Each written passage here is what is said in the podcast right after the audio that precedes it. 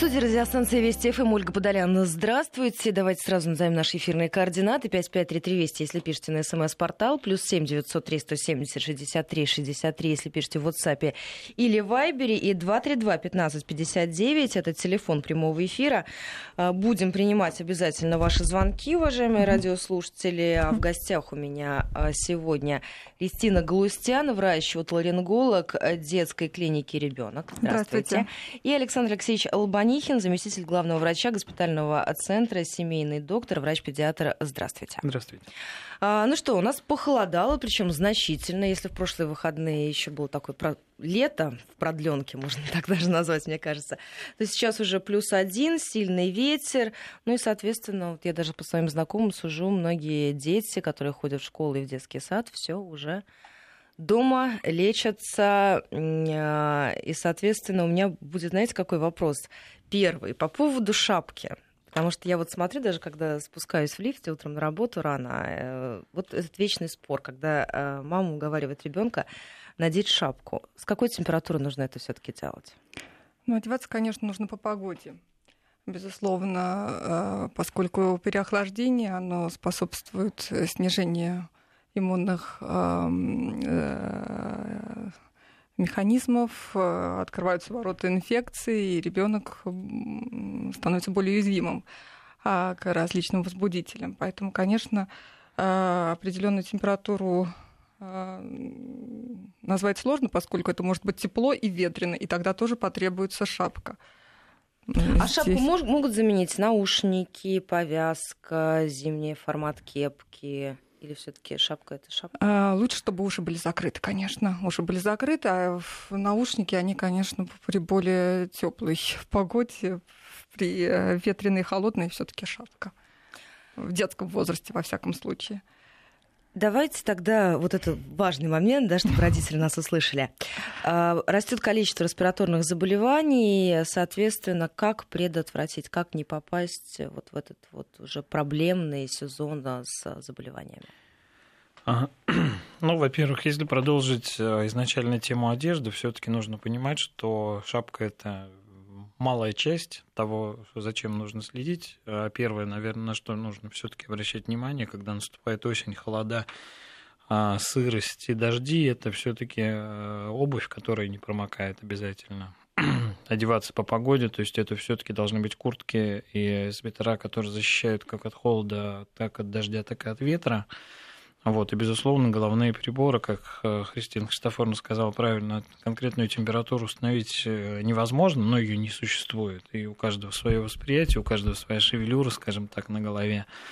А в целом, безусловно, если происходит вот такое резкое похолодание, то нужно его, во-первых, уловить своевременно, чтобы по привычке не одеться легко. А второй момент – а вот можно мы на первом да, моменте да, еще немножко сконцентрируемся? А вот скажите, это только нам присуще, потому что если ты приезжаешь, ну, например, в Нью-Йорк, да, где может быть еще холоднее, или в Лондон, или в Вену, дети в шортах выходят. Вот я сколько раз наблюдала. Вот это вот школьная форма, когда мальчики идут в шортиках. Угу. А я там уже в, в мороз? угах, да, вот, вот и, и объясните, как, как это работает. Или зимой ты в какой-нибудь рождественской Вене, и женщина идет э, в каких-нибудь туфельках без колготок и сверху у нее накинута какая-то там, я не знаю, шаль. Вот это мы настолько теплолюбивые, мы так резко как-то вот чувствуем вот эти погодные аномалии, и все, сразу насморк, осложнение, ангина и так далее. А, я думаю, что все-таки не только мы, вот, э, учитывая, что у нас сейчас тоже многие зимой можно увидеть э, в коротких штанишках, между которыми между штанами и кедами видно обнаженные ноги. Вот, я думаю, что там это тоже определенная дань э, знаю, как моде, не моде, но просто вот люди так хотят одеваться. На самом деле переохлаждение, простуда, они существуют везде, и я думаю, что все таки либо там, либо там температурный режим другой, и поэтому они себе могут это позволить. Но в целом везде люди восприимчивы к э, инфекциям, связанным с переохлаждением, одинаково. Конечно. Все очень индивидуально. Некоторые люди просто жаркие по природе своей, и они могут себе разные, позволить, да. да, еще по вот таким модальностям индивидуально отличаются, конечно, друг от друга, поэтому э, кто-то теплоустойчив, кто-то, наоборот, теплолюбив. Тогда И- давайте к следующему пункту. Вы мне объяснили. Значит, просто есть э, не такие мерзлявые, как, как я, люди. А, Если в классе ребенок или в детском саду в группе, а, вот ты как родитель понимаешь, что вот ребенок начинает заболевать, там чих- чихание, насморк, вот все какие-то первичные, первичные признаки, но родители не забирают. Вот своего ребенка можно каким-то образом обезопасить? Обезопасить, безусловно, можно, хотя на 100% защи- защитить от кашлющих, чихающих детей э, никакими методами абсолютно невозможно. Здесь не помогает на 100% ни маски, а, ни какие-то, м, не знаю, там, мази, которые активно там в аптеках предлагаются, они абсолютно не имеют никакого, в принципе, значения. Основное – это за- защитить как ребенка. Ребенок обязательно должен утром позавтракать. Все-таки он голодный, уходить из дома в школу не должен, потому что утренний завтрак очень важен как для иммунитета, так и вообще для учебы, для развития мозга. Второй момент, каждый раз, когда ребенок приходит из школы, а, нужно обязательно вымыть хорошо руки, ми- минимально хотя бы просто теплой водой прополоскать рот, горло и промыть то же самое слизистую носа. Вот эти вот простые рекомендации, которые могут, в принципе, защитить хотя бы в домашних условиях а, нормально слизистой бороться с той инфекцией, которую он мог получить за целый день в, в школе, например. Но, опять же, повторюсь, к сожалению, все-таки это, это те вещи, которые не дают стопроцентную защиту. Стопроцентной защиты нет, потому что ограничить, к сожалению, мы сейчас не можем контакт с инфекциями, потому что кто-то в общественном транспорте доезжает из школы до школы, кто-то в классе встречается. Иногда мы еще даже не знаем, что наш сосед болеет, а он уже может выделять эти вирусы и бактерии. Поэтому минимально вот то, что я сказал. А, Давайте еще раз назовем наши эфирные координаты. 232-1559, это телефон прямого эфира, 553320, плюс 7 903 170 63 63, если пишете в WhatsApp или Viber. Все ваши вопросы, уважаемые радиослушатели, обязательно нашим, нашим сегодняшним гостям, экспертам адресую. Скажите, а вот, э, так сказать, э, работа на опережение. Я помню, у меня одноклассницу э, родители заставляли полоскать горло керосином.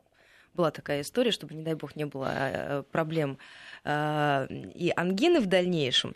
А Вот эти промывание носа, там какой-нибудь спреями с морской водой, вот все эти превентивные меры, они рабочие или нет? Или ты все равно не сыграешь здесь, ты не переиграешь э, возможные заболевания?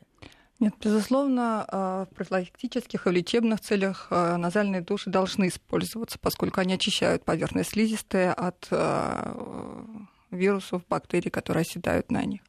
Э, Но э, хочу сказать, что большинство инфекций, конечно, передаются через э, руки контактно-бытовым путем. И вот особое внимание, как сказал Александр Алексеевич, надо обратить на гигиену рук и мыть их как можно чаще.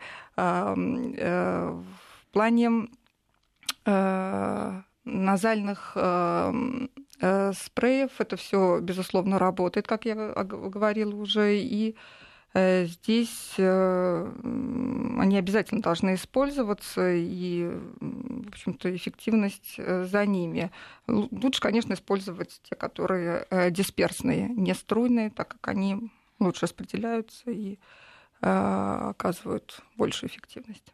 И не И- вызывают заброса отделяемого в слуховые И, трубы. насколько я понимаю, вот некой зависимости, как некоторые препараты Нет, они не для... вызывают Нет, нет, как- как абсолютно. капли для носа. Просто я знаю, что некоторые вот там еще в школьные годы ребенку вот ты возьми тут там спрей, да, потом все, у тебя уже ты не можешь с него слезть на протяжении всей жизни. Нет, ни в коем случае их нельзя использовать, никакие сосудосуживающие капли более пяти дней, а, поскольку действительно развивается после длительного при- применения их медикаментозный ринит, так называемый, от которых, э, который требует уже э, соответствующего лечения, и действительно очень сложно э, отвыкнуть от этих Ну, сосудосуживающих Солевые не относятся к сосудосуживающим. Да, поэтому, солевые да, они у не относятся, поэтому такого. к ним привыкание не развивается, безусловно. Это обычные э, изотонические растворы. В некоторых случаях используются гипертонические, но привыкание к ним не развивается. Можно ли к насморку относиться с легкостью? Ну вот, казалось бы, там промывание, там капельки, пять дней. Или э, это не тот случай, когда можно забить и продолжать какой-то привычный образ жизни, возможно, осложнения. И, кстати, правда ли, что с насморком нельзя летать в самолете? Возможно, отит. А, действительно, а, поскольку возникает а, отечность в области устьев слуховых труб, это способствует возникновению тубоотита. На, при смене атмосферного давления возникает может возникнуть болевой синдром, летать не рекомендуется. Поэтому насморк следует лечить своевременно, поскольку могут быть как внутричерепные осложнения, э, как это угрожающе и грозно не звучит, так и э, осложнений в виде синуситов. Забить нельзя, следует соблюдать домашний режим, закапывать местные препараты – а, принимать симптоматическое лечение, это обильное питье, а, режим сна и отдыха и а, исключать сквозняки, переохлаждение. А и что... самое главное, своевременно это все вот не, не вызывать не, э, застоя, чтобы не, не наблюдалось застоя в носовых ходах, э, следует часто и тщательно отсмаркиваться. Александр Алексеевич, что касается ангины, можно ли здесь как-то работать на опережение и как эффективно лечить, чтобы вот не, не оказаться на больничном протяжении двух-трех недель? Ну, в плане ангины работа на опережение, она может по нескольким, скажем так, фронтам э, развиваться. Во-первых, бывают, конечно, такие состояния, когда у детей вот эти частые обострения, связанные с воспалением миндалины, они связаны в первую очередь с тем, что ну, это я говорю сейчас про крайнюю, скажем так, степень. А, миндалина гипертрофирована очень сильно, и там уже, собственно говоря, лечи, не лечи, зачастую все таки а, вопрос решается только операцией. Ну, это, скажем так, достаточно крайняя уже ситуация. В целом, если есть проблемы с миндалинами, которые, ну, воспаление которых называют, собственно говоря, ангина, а, там, безусловно, нужно в период э, холодов, в период, когда есть какие-то проблемы, начинает течь, износ и так далее. Ну вот, Штафон тоже, наверное, не даст, скажем так, соврать. А все таки на них нужно делать акцент, полоскание горла нужно проводить, когда износ начинает течь и так далее. Вот, но конкретно против ангин сработать именно опережение, будет ангина или нет, тоже достаточно сложно. И ангина, на ангину тоже нельзя забивать, потому что это а, заболевание, которое грозит э, тяжелыми осложнениями, может грозить тяжелыми осложнениями на сердце, на почке, а, на другие органы, ну, чаще всего это сердце и почки, поэтому ангину нужно всегда все-таки лечить не самостоятельно, всегда нужно лечить э, с участием доктора, чтобы понять, какой у нее характер вирусный, бактериальный, стрептококковый и так далее. И здесь уже доктор определит тактику, во-первых, лечебную, во-вторых, э, диагностическую в плане дальнейшего обследования для опережения именно уже каких-либо осложнений. Э, Сангинная ситуация такая. А скажите, вот нас уже слушательница спрашивает по поводу фолликулярной ангины. Какие методики лечения на сегодняшний день показали свою самую высокую эффективность? Вопрос практически как на научной конференции. А все-таки, если мы говорим о гнойной, ну, о гнойной форме ангины, такие как а, лакунарные, фолликулярные, как, наверное, все-таки антибактериальная терапия ну, здесь ну, показана. Прежде всего, да, нужно а, сдать, провести соответствующее обследование. Это мазок из девы на флору чувствительность к антибиотикам. И а, чаще всего фолликулярная и лакунарная ангина, она, конечно, антибактериальной природы, хотя надо дифференцировать и с вирусной в том числе. И грибковая. Да, и грибковая, да. Ну, э, здесь надо смотреть на э, клинику, то есть если это сопровождается высокой температурой общей интоксикацией и а что изменением можно, а что в анализах может крови, спровоцировать мочи. такую сложную форму ангины? А, ну, этому могут способствовать э, наличию ребенка хронического танзелита, а, понижение защитных систем организма, контакт с возбудителем – а хронический характер такие ангины могут приобретать? А хронический танзелит может быть, то есть а, когда уже идут изменения а, фарингоскопические, то, что мы видим при осмотре ротоглотки, то есть это идет определенные признаки имеются, да, гиперемия небных дужек, расширение лакун, и периодически там два раза в год могут наблюдаться обострение этого хронического танзелита, но это не, буд, не, не будет носить острый характер, это будет такой подострый, который будет требовать посещения доктора. В этот период назначаются обычно курсы промывания лакун миндалин, и э, фитопрепараты могут быть назначены для поддержания данного состояния. А скажите, я просто помню, у меня вот чуть что там, я не знаю, вышла из бассейна, в детстве, да, вот это вот было, тут же, пожалуйста, вот эта фолликулярная ангина страшная на три недели дома, уколы, антибиотики, два-три месяца проходит, кто-то в классе заболел, и я дальше с фолликулярной ангиной продолжаю лежать. Вы редко ходили в бассейн. Во-первых, редко. Во-вторых, возможно, вы не долечивались. У меня подозрение. Но здесь не может быть такого, что постоянно был какой-то там вот возбудитель, да, вот что-то там происходило в организме, что всегда э, давало сбой именно в этом месте.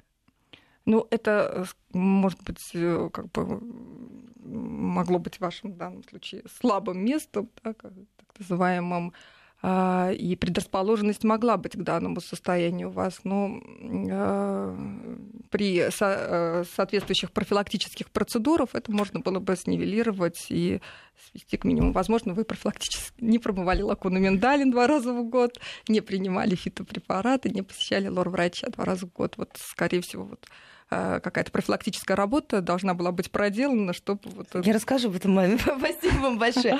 Слушатели спрашивают по поводу того, насколько эффективны витамины в качестве предотвращения различных респираторных заболеваний.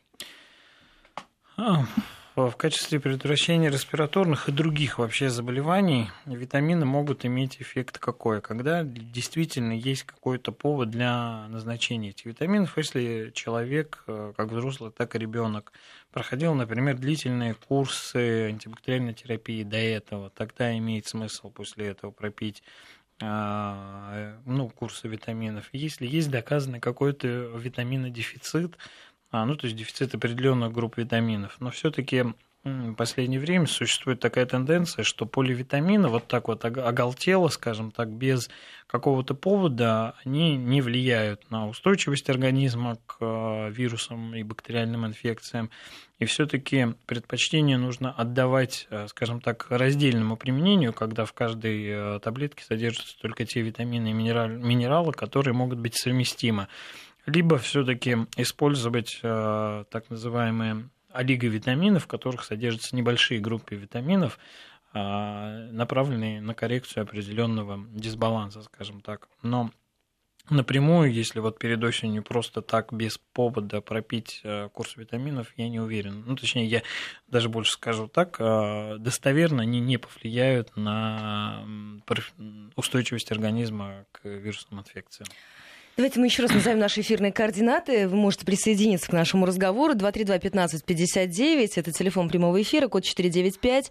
5533 Вести в начале сообщения, если пишете на смс-портал. И плюс 7 903 170 63 63. Это наш номер в WhatsApp или Viber. Задавайте ваши вопросы. Я обязательно нашим гостям их адресую. Скажите, есть еще вот от нашей слушательницы вопрос по поводу того, как развиваются атиты сами по себе или могут быть какие-то для этого предпосылки?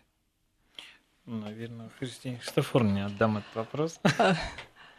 Атиты э, могут развиваться как сами по себе, э, этому могут предшествовать переохлаждение. Также возникновение атитов могут способствовать и физиологические особенности у детей, в частности, аденоидной вегетации. Э, хронический процесс, который протекает в носоглотке, он может способствовать переходу а, в слуховую трубу и вызвать развитие катарального и в последующем гнойного отита. Я попросила наших слушателей э, подписываться, чтобы проще было ориентироваться в ваших сообщениях. Спрашивают, можно ли избавиться от хронического танзелита, смены климата, закаливанием, закаливанием еще как-то, или нет другого выхода, кроме как промывания миндалин два раза в год до конца жизни? И вообще, откуда он берется, этот танзелит? У одних есть, у других нет. А, возникновению э, хронического танзелита может э, способствовать наследственная предрасположенность, профилактические мероприятия а, по опыту, они могут вывести пациента из данного диагноза, то есть мы наблюдаем какое-то количество лет и зачастую снимаем с диспансерного наблюдения, поскольку а, количество обострений резко снижается. Поэтому, в общем-то, этот диагноз может быть, э, может наблюдаться не до конца жизни, если правильно а, проводить профилактические мероприятия и контролировать а э, если заболевания. переехать? Если к морю? Переехать к морю жить. Э, вот про если, смену климата. А, про смену климата, ну, э, существует все-таки здесь мнения разделяются. Кто-то на море себя чувствует лучше, а кто-то хуже. Здесь тоже все индивидуально. Поэтому морской климат, он Кому-то подходит, а кому-то нет.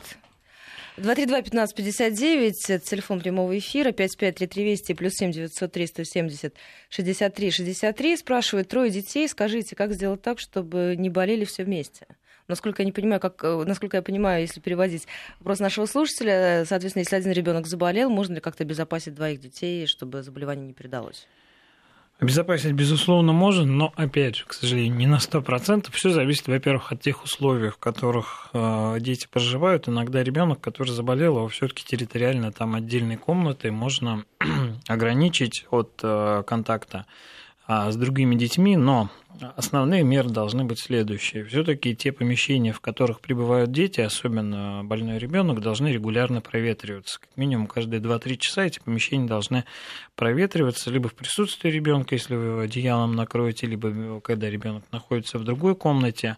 Второй момент не использовать никакие общие вещи. Если ребенок, который болеет, контактирует с какими-то игрушками, ложками, чашками, совсем чем Но угодно. Это очень тяжело сделать, когда детей несколько. Согласен, да. Ну вот надо максимально как-то выделить для него какую-то площадь. Ну, я говорю, это все зависит от тех условий, которые прибывают. Они, если однокомнатная квартира, то это вообще практически там достаточно сложно. Хотя, опять же, мы здесь тоже не должны забывать, что индивидуальная восприимчивость у других детей может быть разная. Вот. А, ну и, соответственно, те же самые меры, о которых я говорил в самом начале, это частное мытье рук, а, полоскание горла, орошение слизистой носа а, солевыми растворами, они могут, в принципе, снизить риск того, что другие дети э, заболеют. Ну и стоит надеяться, что дети, которые постарше, они более устойчивы. А скажите, спра- спрашивают, а если переселить ребенка к бабушке, вот, которую, которую болеет, при, при первых признаках это как-то поможет, или все уже заболевание распространилось, инфекция пошла? Ну почему же, конечно, изоляция болеющего ребенка, она может дать свой эффект. Э, другой вопрос, какую дозу э, инфекцию уже получили при контакте, скажем так, его братья и сестры, но в целом изолирование, оно всегда имеет свой эффект для всей семьи. Мы сейчас должны будем прерваться. У нас впереди новости середины часа. Задавайте ваши вопросы. 553320 плюс 7 903 170 63 63. Сразу после короткого перерыва вернемся.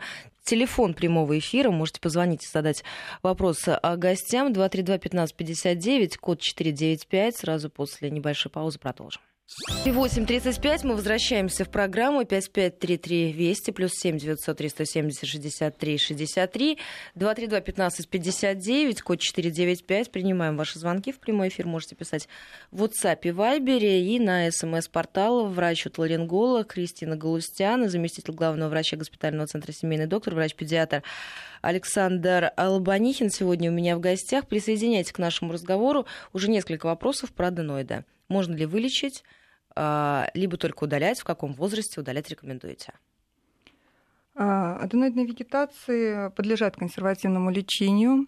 А, проводится э, лечение местными препаратами, промыванием носовой полости методом перемещения, физиотерапевтические процедуры. Все это довольно эффективно при первой, второй э, э, и даже третьей степени. В некоторых случаях, когда у ребенка наблюдаются рецидивирующие отиты, частые отиты, э, формируется аденоидный облик, изменение прикуса, э, снижение слуха, то есть имеется определенные показания э, к удалению аденоидных вегетаций и удалять их э, следует уже независимо от возраста, имея вот вышеперечисленные показания. Э, надо сказать, что к 11 годам аденоиды физиологически уменьшаются, а к 5-6 годам достигают своего максимального размера. У нас есть телефонный звонок. Сергей дозвонился. Сергей, здравствуйте. Да, здравствуйте.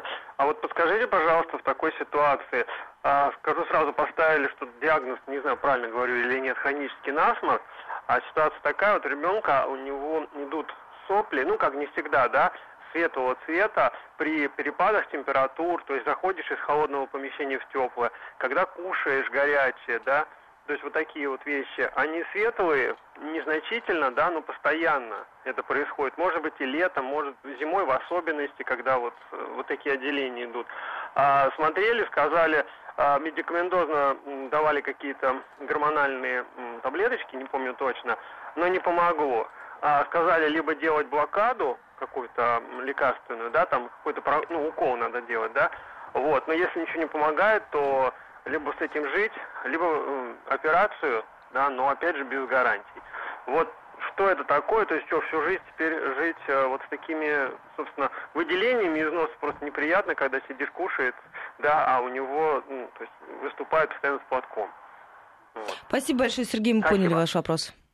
Я не знаю, насколько сложно поставить заочно какой-то заочно диагноз или найти какие-то пути решения этой проблемы. Ну, я полагаю, вот э, потому что услышала, что речь идет о вазомоторных изменениях слизистой, о вазомоторном рините. А здесь э, нужно, конечно, смотреть, э, делать эндоскопическое исследование, наблюдать за риноскопической картиной. А, зачастую в таких ситуациях помогают физиотерапевтические процедуры, в частности, эндоназальный электрофорез с хлоридом кальция.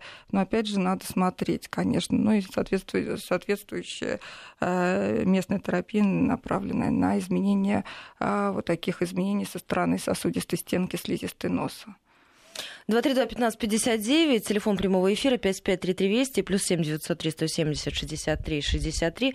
Есть несколько вопросов по поводу бассейна, как правильно вообще ребенка оттуда забирать, а, чтобы потом не было никаких проблем со здоровьем, не было отитов. Но давайте мы сначала послушаем нашу слушательницу Лидию. Лидия, здравствуйте, ждем вашего вопроса.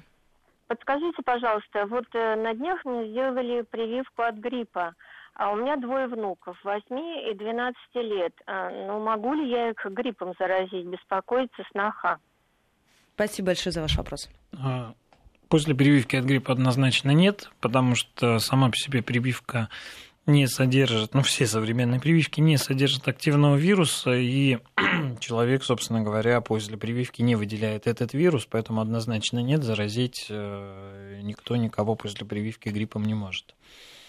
Тогда давайте перейдем к вопросу по поводу бассейна. Очень многие детей оттуда забирают, я знаю, потому что постоянно вот эти вот недосушенные волосы, контакт э, с водой, вышел после теплого бассейна э, на мороз. Вот как здесь правильно объяснить ребенку, как он должен себя вести, чтобы постоянно не болеть? Или, кстати, это преувеличение. И вот мы привыкаем списывать на какие-то такие факторы, в том числе бассейн один из них.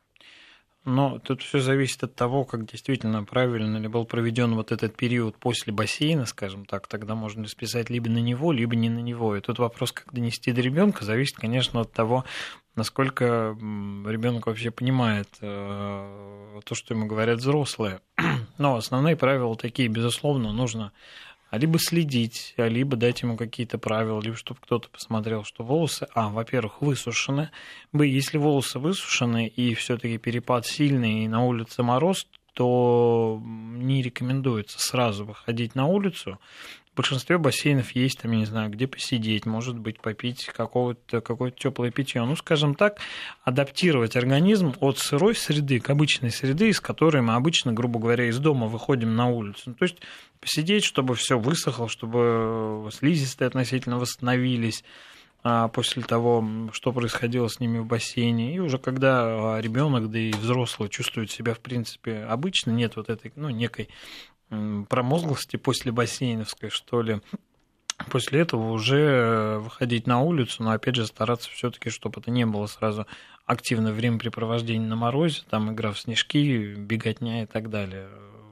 Поэтому правила вот а такие. скажите, как вы относитесь к закаливаниям и могут ли они помочь в решении проблемы с любыми заболеваниями а, после бассейна? А, закаливание вообще, если к нему разумно подходить, а разумно это значит не сразу бросать ребенка в ледяную воду там, или сразу начинать обливать ледяной водой. Это любое закаливание, оно, безусловно, приносит пользу. Просто это должно быть постепенно. Если это, например, обливание водой или там холодный душ и так далее, это не должен быть сразу ледяная вода, то постепенно мы снижаем на несколько градусов, а ребенок, да и взрослый привыкает к этой температуре, и тогда действительно устойчивость организма к охлаждающим факторам, она вырастает. Но тут разумный подход только. 232-1559, 553320, плюс 7 903 170 63 63 наши эфирные координаты. Присоединяйтесь, задавайте ваши вопросы. Спрашивают по поводу наушников, которые ребенок носит и в школьной перемене, слушает музыку, и в общественном транспорте. А они как-то влияют на здоровье или нет? Ну, они, наверное, влияют, но я не думаю, что именно на простудные какие-то, на, на что. Они больше, наверное, влияют ну, на слух, я так На полагаю. слух. То есть не рекомендуется все таки слушать э, в наушниках громкие звуки, да, чтобы не доносились и не воздействовали негативно на а, барабанную перепонку. Да, То есть это, здесь диапазон просто важно соблюдать, э, не э, избегать громких звуков. Еще есть вопрос по поводу бассейна, кстати, тоже. Стоит ли ребенку давать с собой чай в термосе для того, чтобы он мог пить э, теплое сразу после того, как перед тем, как выйдет на улицу?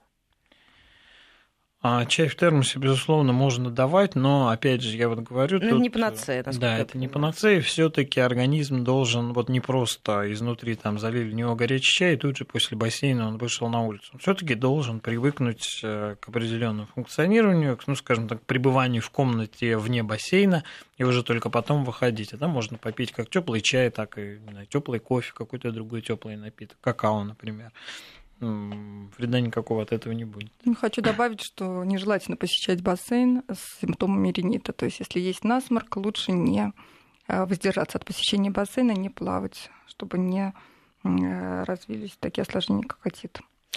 Э, спрашивают по поводу отитов, кстати, много наши слушатели. Можно ли определить склонность к отитам, потому что каждая простуда обязательно им заканчивается?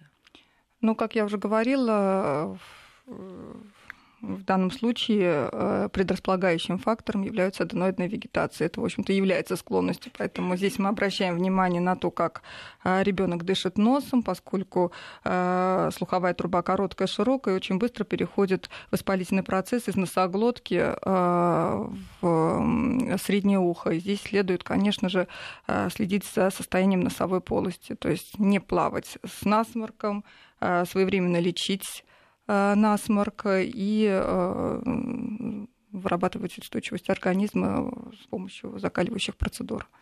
Еще один вопрос. Насколько в современной медицине удаление миндалин считается правильным подходом или лучше по возможности избегать?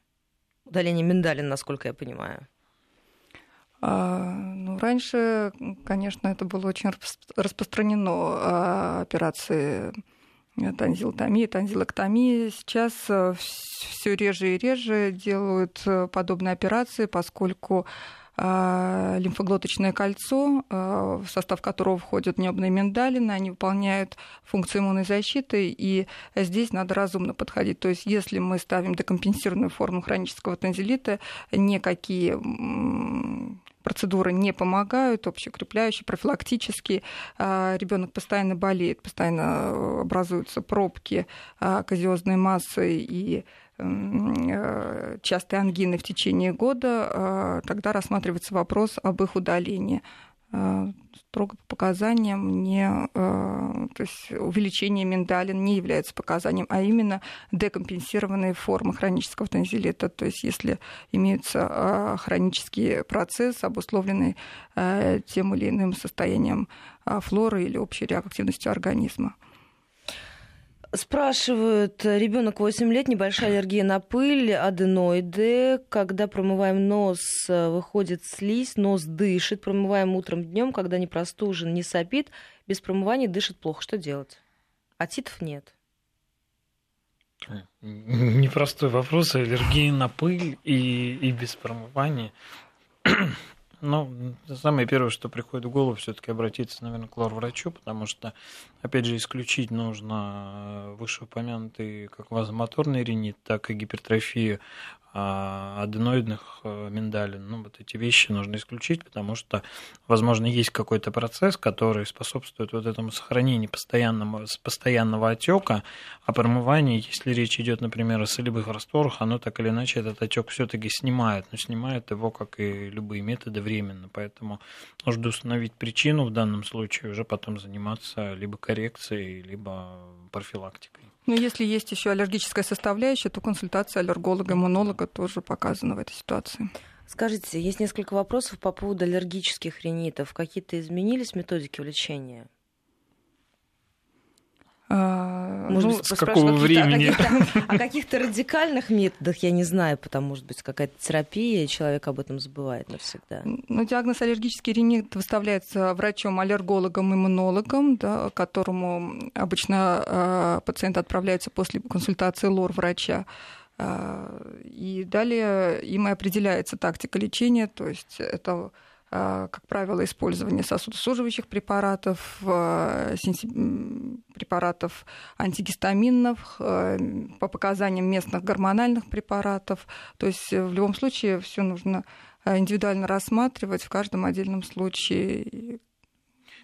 Если говорить о том, что изменилось, например, по сравнению со временем, что было несколько десятков лет назад, как любые аллергические заболевания, аллергический ринит сейчас всегда можно а рассматривать, если это какая-то сезонная, сезонный аллергический ринит, его всегда можно рассматривать в разрезе лечения аллерген-специфической иммунотерапии. То есть, когда, собственно говоря, организм учит а, правильно реагировать на этот аллерген, и со временем, собственно говоря, этот аллергический ринит уходит. Ну, из современных методик, наверное, вот это все остальное то же самое, это элиминация, то есть исключение аллергена и симптоматическое лечение в виде того, о чем рассказал Христина Христофоровна. Скажите, есть еще один вопрос. Какая частота возникновения отитов в течение года считается показанием для удаления аденоидов? Или здесь никакой зависимости нет? Ну, а, показанием а, рецидивирующие отиты, они являются, в общем-то, показанием для удаления аденоидов. Количество их может быть от 10 а, и выше. Естественно, такая, такие частые отиты оказывают негативное влияние на слух ребенка, поэтому должна проводиться тимпанометрия, определение слуховой функции трубы, и в дальнейшем решается вопрос об аденотомии. 553320 плюс 7 903 170 63 63 наши эфирные координаты. Еще один вопрос. Как определить точно, на что может быть реакция, связанная с аллергическим ринитом? А, методик на данный момент их э, несколько. Во-первых, э, это сбор анамнеза, то есть опрос понять, после чего возникает, ну, скажем так, это самое простое, на что изначально опираются всегда врачи-аллергологи. А второй метод, который может быть использован, это определение специфических иммуноглобулинов Е, ну, то есть э, специфических к тому или иному аллергену. И э, третья методика, которая тоже достаточно давно существует, это скарификационные пробы, которые могут э, также определить, к какому аллергену развивается аллергический ринит. Если эти все методы так или иначе не дают ответа, то назначаются уже более глубокие, более редкие, скажем так, панели аллергенов, если что касается анализа крови. Ну, вот основные направления такие. Еще несколько вопросов по поводу отитов. Я смотрю, очень многих волнует вопрос по поводу так называемых ушных палочек. Есть ли вред от этого? Или, э, или это преувеличенная история?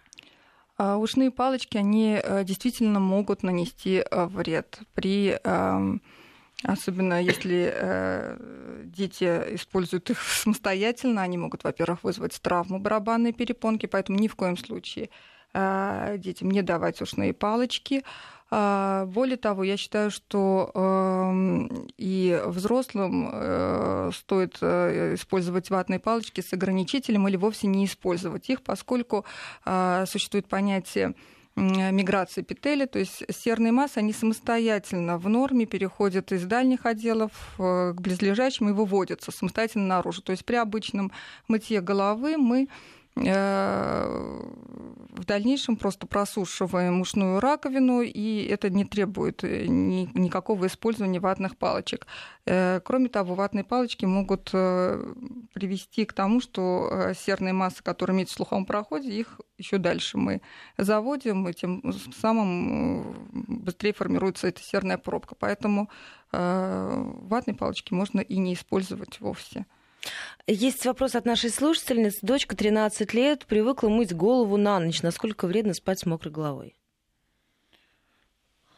С мокрой головой, наверное, все-таки лучше не спать. Все зависит от температурного режима и вообще от условий, в которых эта мокрая голова потом содержится. Вот, ну, Главное, чтобы целом, окно не было открыто да, в целом каких-то прямых ограничений по этому поводу нет, но учитывая, что действительно мокрые, скажем так, волосы могут способствовать переохлаждению при, ну, при испарении а, жидкости, ну, воды с волос, то риск такой, безусловно, есть. Ну, только вот в этом ограничении какое-то. Ну, и, безусловно, не рекомендуется спать с мокрой головой где-то там на природе, в походе и так далее по многим причинам. Во-первых, может кто-то завестись, во-вторых, то же самое переохлаждение может наступить.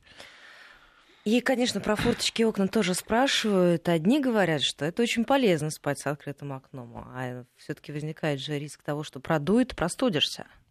А, действительно, а, если не вызывает дискомфорта, спать с открытым окном полезно. Если все-таки э, неприятно есть какой-то такой э, поддувает, поддувает да, лучше, конечно, не заставлять себя спать с, с открытым окном, а в принципе, конечно, нужно поддерживать определенную влажность в помещении, избегать сухости воздуха, особенно в сезон работы отопительных приборов. Но потом все-таки, наверное, можно проветриванием решить? Проветривание вопрос, обязательно концов. должны Ну, либо открывать дальнее окно в другой комнате, либо вообще дальнее окно от кровати открывать. Ну, поток воздуха. По поводу витаминов осенью, нужно ли заставлять ребенка пить свежевыжатый апельсиновый сок по утрам? А, ну, Много споров по этому поводу. По поводу свежевыжатого апельсинового сока однозначно сказать сложно. Если у ребенка нет на апельсины, на цитрус аллергии, то, безусловно, от свежевыжатого сока польза будет. Но в целом, если брать по поводу витаминов, а, самый лучший путь а, к балансу витаминов в организме ребенка это сбалансированное питание. Это действительно фрукты, овощи максимально высокого качества. Это все-таки присутствие различного вида мяса в пище и так далее. Ну, по поводу свежевыжатого апельсинового сока хуже, безусловно, не будет. Витамин С, если есть какой-то в организме дефицит, он пополнит. Поэтому, ради бога. Ну, полезнее потреблять сезонные овощи, фрукты все-таки в таком натуральном виде. Ну да. А могут ли вырасти аденоиды повторно, если их удалить в 6 лет? Могут. Могут, если у ребенка имеется аллергические состояния, которые могут вызвать э, состояние, которое сопровождается постоянным отеком в области лимфоидной ткани носоглотки, и в дальнейшем может возникнуть рецидив после адентомии. Является ли искривление перегородки абсолютным показанием к операции? А, искривлением перегородки с нарушением носового дыхания может быть показанием а, к септопластике, и здесь опять же, имеет значение возраст, то есть рекомендуется делать подобные операции после а, формирования костей лицевого скелета, то есть к 18 годам. Раньше к 16, сейчас уже вот рекомендуют к 18 годам проводить подобные операции. Ангины заканчиваются очень высокими температурами, иногда около 40. Можно ли как-то с этим бороться? Заканчиваются или сопровождаются? Видимо, сопровождаются, да. Давайте перефразируем. А, ну, во-первых, любая такая высокая температура это безусловно, безусловно показание к врачу, как либо к педиатру, либо к терапевту, либо все-таки к лор-врачу, если речь идет об ангине. Потому что ну, при такой высокой температуре за ангиной может, может прятаться и более какое-то серьезное состояние. Но есть основные правила снижения температуры тела. Когда температура тела шкалит, ее, безусловно, нужно снижать жаропонижающими препаратами. Вот. Ну, а в целом она уходит всегда, если это речь идет о бактериальной ангине, она идет всегда на лечение терапии, ну, на лечение причины, то есть на лечение антибактериальными препаратами. У нас с вами совсем мало времени остается. Давайте еще один вопрос. Э, спрашивают, в каком все-таки возрасте нужно удалять аденоиды, чтобы не выросли повторно? А, наверное, нет, не скажу про такой возраст, поскольку все, все все-таки в детском возрасте особенно ко всему нужно подходить очень тщательно, очень индивидуально, поэтому в каждом отдельном случае решается этот вопрос определенным образом. Если э, у ребенка э, э, к шести годам, да, к максимуму их развития и размеров э, отмечается аденоидная вегетация, мы их удаляем по показаниям. Спасибо вам большое за этот разговор. Христина Галустян и Александр Лобанихин были у меня в гостях.